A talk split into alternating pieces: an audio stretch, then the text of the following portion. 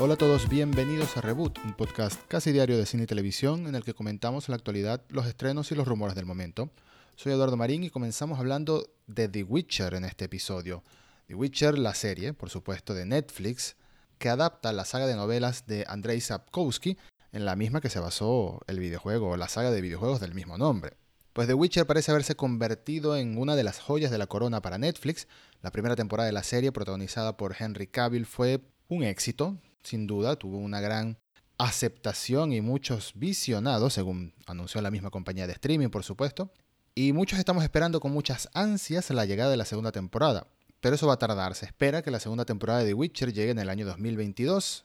Pero eso no es lo único que podemos esperar de este universo, y es que Netflix va a seguir expandiendo la historia de The Witcher con más proyectos, con más producciones, incluyendo una precuela que se llamará The Witcher Blood Origin, que se desarrollará unos 1200 años antes de los acontecimientos de la serie protagonizada por Henry Cavill.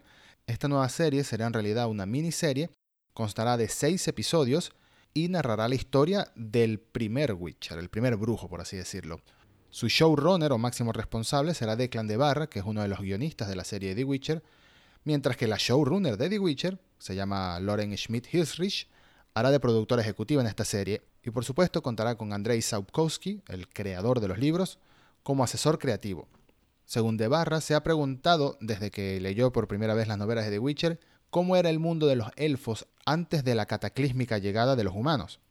El guionista dice, siempre he estado fascinado por el auge y la caída de las civilizaciones, y cómo tanto conocimiento se pierde para siempre en un periodo de tiempo tan corto, normalmente acompañado por la colonización y que alguien reescriba la historia, lo que deja solo fragmentos de lo que es la verdad del pasado de una civilización, y esto mismo es lo que dice preguntarse el showrunner acerca de la sociedad de elfos y cómo era esta sociedad y este mundo antes de que la humanidad llegara y lo cambiara todo. Así que conoceremos mucho más acerca del origen del mundo de The Witcher, muchísimo antes de que se desarrollara la historia de Geralt de Rivia que conocimos en los libros y en la serie.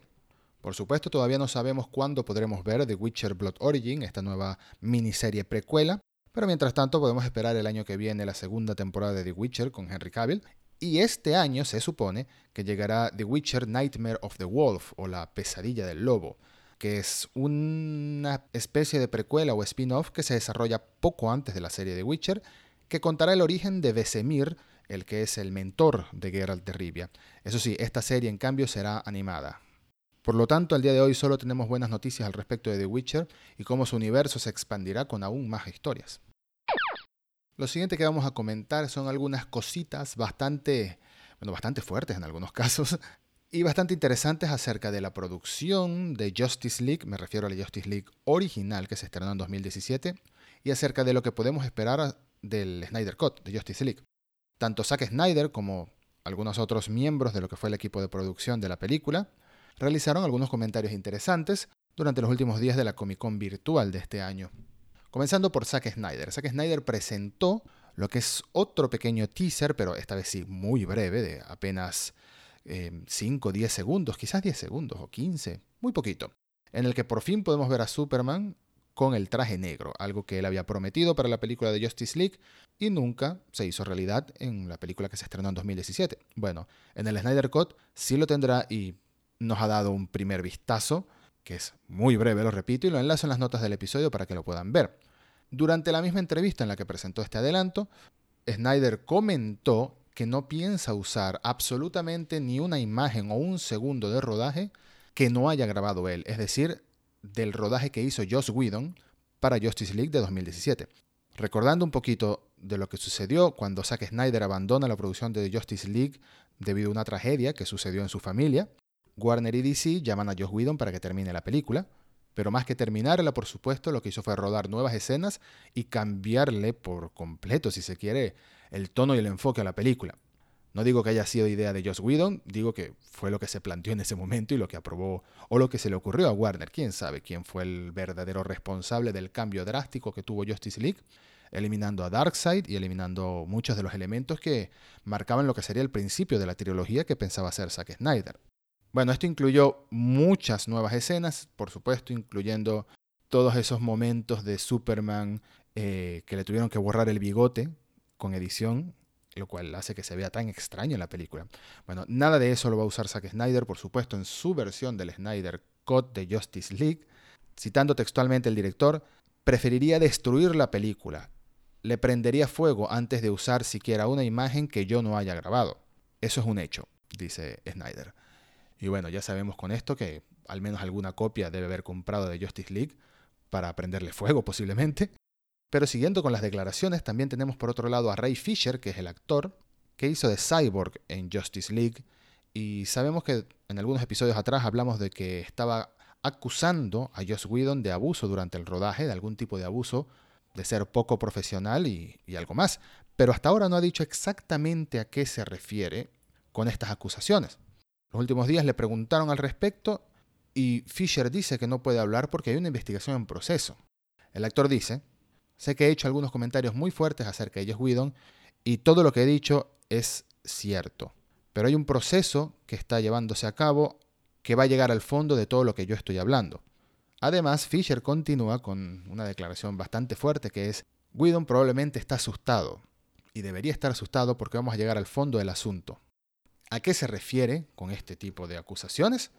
Y por lo visto hay algún tipo de investigación en curso. ¿Quién sabe hasta qué punto esto sea cierto? ¿Quién sabe hasta qué punto sean graves las acusaciones? Pero pinta, pinta como un problema que se está cocinando tras cámaras y que en algún momento probablemente el público se entere y Josh Whedon tenga que dar algún tipo de declaraciones al respecto. ¿Cuál será este abuso del que habla Fisher? Pues tendremos que esperar para saberlo, si es que algún día lo sabemos por completo, pero parece apuntar a algo de una actitud poco profesional y quizás algunas exigencias poco éticas o poco profesionales en el set de rodaje. Para finalizar todo este mini apartado de DC Comics y las películas de DC Comics más bien, tenemos a David Goyer, que es el guionista de películas como Man of Steel, Batman vs. Superman e incluso Batman Begins, mucho más atrás en el pasado.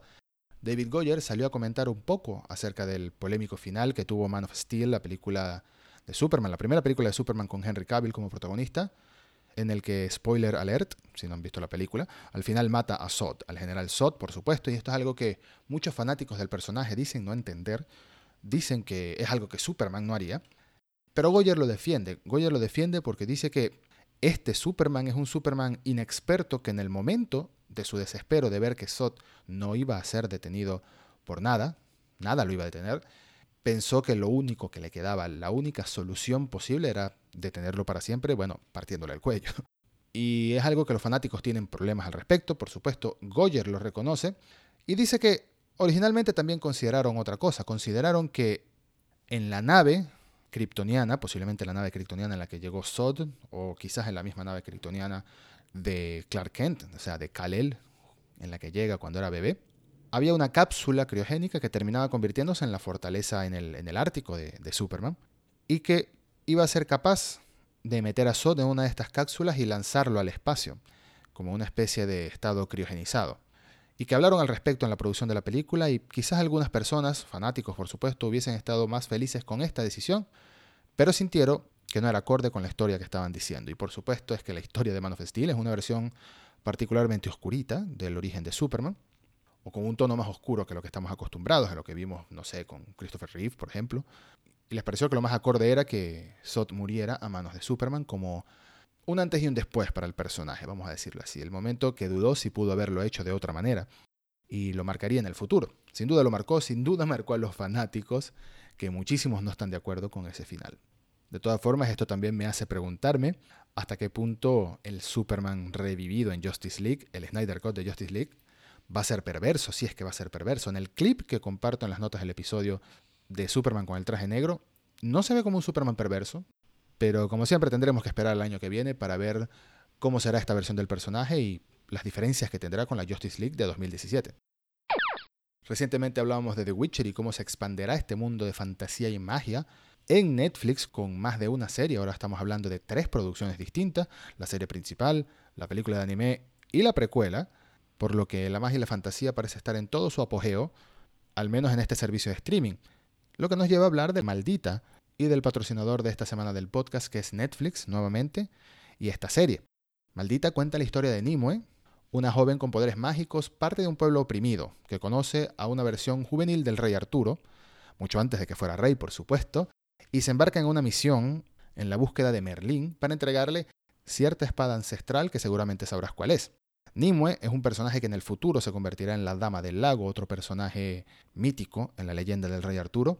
Y la serie está basada en un libro que fue escrito por Tom Wheeler y Frank Miller, el gran escritor y dibujante de cómics desde hace décadas.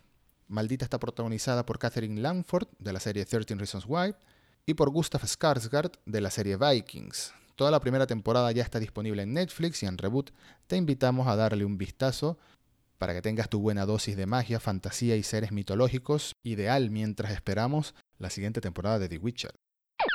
Continuamos con la ronda flash de noticias de este episodio y empezamos hablando de Tenet, la nueva película de Christopher Nolan, que se confirmó que los planes de Warner es estrenar la película de manera escalonada en diferentes territorios en el mundo, algo que ya se sospechaba que iba a ser para esta película y quizás marque un precedente. ¿Y esto qué significa? Bueno, que el próximo 26 de agosto, que se encuentra en la vuelta de la esquina, a menos de un mes desde el momento de publicar este episodio del podcast, Tenet se estrenará en 70 mercados internacionales, incluyendo países como Australia, Canadá, Francia, Alemania, Italia, Japón, Corea del Sur, Rusia y el Reino Unido, entre otros que irán siendo anunciados durante los próximos días. Estados Unidos, en cambio, queda fuera de este estreno. Es de nuevo algo muy interesante, pero quizás la única forma en la que una película podría estrenarse en el cine, en medio de una pandemia que todavía mantiene condiciones tan estrictas de cuarentena y distanciamiento social en muchos países en el mundo, o en la mayoría de países en el mundo. Pero por supuesto la gran pregunta, la pregunta del millón o de los 100 millones o de los mil millones cuando hablamos de taquillas de blockbusters es ¿cuántas personas se animarán de verdad a ir a verla en el cine, incluso en países que lo permitan? Pues tendremos que esperar para ver, tendremos que esperar para ver cuánto tiempo tarda en llegar al territorio estadounidense y más importante, tendremos que esperar para ver cuánto tiempo tarda para llegar a VOD o a Video On Demand, alquiler por internet o alguna plataforma de streaming. Recordando que en los meses de febrero o marzo, las películas que se estrenaron como Onward de Pixar llegaron un par de semanas o tres semanas apenas después de su estreno en el cine a internet, a alquiler mediante internet, a algún servicio como iTunes Movie, etc. Porque los números de taquilla fueron bastante limitados debido a la poca afluencia de personas al cine. Veremos qué pasa con Tenet y veremos cuántos otros estudios siguen sus pasos. Es probable que muy pocos estudios quieran estrenar películas en el cine actualmente sabiendo que muy poca gente va a ir, pero de todas formas hay acuerdos que deben cumplirse con las distribuidoras y con las cadenas de cine y tiene que seguir el calendario. Muy probablemente no hará los números que haría en condiciones normales en taquilla, pero en algún momento los estudios tienen que decidir hasta qué punto aguantar o frenar un estreno. La actriz Natalie Portman también recientemente comentó al respecto de Thor Love and Thunder, la próxima película del superhéroe de Marvel, mencionando que aunque no han empezado a grabar aún, muy pronto comenzarán a hacerlo. Específicamente la actriz dijo, no hemos comenzado a grabar, lo que me da más tiempo de mejorar mis condiciones físicas y mi musculatura, algo que todavía no he hecho. Sencillamente he controlado mi dieta, pero no he hecho tanto ejercicio. Estoy muy emocionada. Vamos a comenzar a grabar en Australia a comienzos del año que viene es decir, del año 2021. Por supuesto, dice Portman, se siente muy extraño debido a que estamos en una temporada de pandemia. Quién sabe lo que sucederá durante los próximos meses, pero el plan es comenzar a grabar en esa fecha. Así que, sumado a las declaraciones recientes de Taika Waititi de que el guion estaba prácticamente listo, pues parece que en cuestión de meses, 5 o 6 meses, ya comenzará a grabarse Thor Love and Thunder, esperando que de verdad se estrene en febrero de 2022 fecha en la que tiene pautada en el calendario de Disney y de Marvel.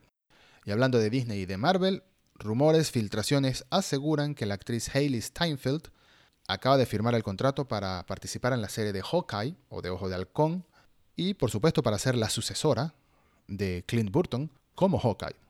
Hailey Steinfeld es la actriz de 23 años que protagonizó la película de Bumblebee, el spin-off de Transformers, y ahora mismo de confirmarse este rumor por parte de Disney, quiere decir que va a estar junto a Jeremy Renner en la serie de Hawkeye. En los cómics, un personaje llamado Kate Bishop es quien se convierte en la sucesora de Clint Burton como Hawkeye. Y esto tiene mucho sentido en el universo de Marvel en las películas también, porque bien sabemos que el bueno de Clint Burton tiene muchas películas intentando retirarse. Por favor, Marvel, deja a este hombre retirarse en su granja con su familia en paz. Así que ahora tendríamos un nuevo personaje que serviría de sucesora y ¿por qué no? Quizás se uniría a los Avengers o al universo cinematográfico de Marvel en las películas después de esta serie. Se espera que la serie de Hawkeye llegue en algún momento a Disney Plus en los próximos años. Mientras tanto, esperemos que Disney o Marvel Studios confirmen la contratación de Hailey Steinfeld para hacer de Kate Bishop. Durante la Comic Con virtual de 2020, que ya finalizó, también se confirmó que la tercera temporada de Star Trek Discovery, la serie de este legendario universo de ciencia ficción, regresará el próximo mes de octubre.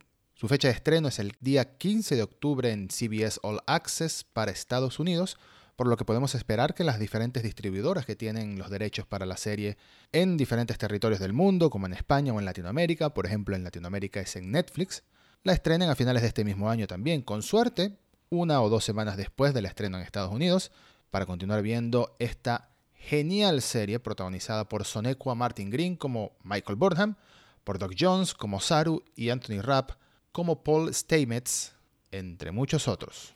Y por último, también dejo enlazado en las notas del episodio el primer tráiler de la segunda temporada de For All Mankind, que es la serie espacial de ciencia ficción exclusiva de Apple TV Plus. Esta serie protagonizada por Joel Kinnaman, a quien probablemente vieron en la serie de The Killing o como Robocop en esa versión de Robocop que todos queremos olvidar, se desarrolla en un universo alternativo, por así decirlo, en el que la carrera espacial de los 60 entre Estados Unidos y eh, la Unión Soviética nunca acabó, porque los primeros en llegar a la Luna fueron los soviéticos y bueno, ahora hay toda una especie de rivalidad distinta. No voy a hablar más de la serie, vale la pena verla, es una de las mejores producciones que tiene Apple TV Plus en realidad, al menos en la actualidad. Ya está disponible el tráiler de su segunda temporada, por ahora se desconoce cuándo regresará la serie a Apple TV Plus, pero puedes ver mientras tanto este adelanto en las notas del episodio. Y bueno, esto ha sido todo por hoy. Una vez más, muchas gracias por escuchar y hasta el próximo episodio de Reboot.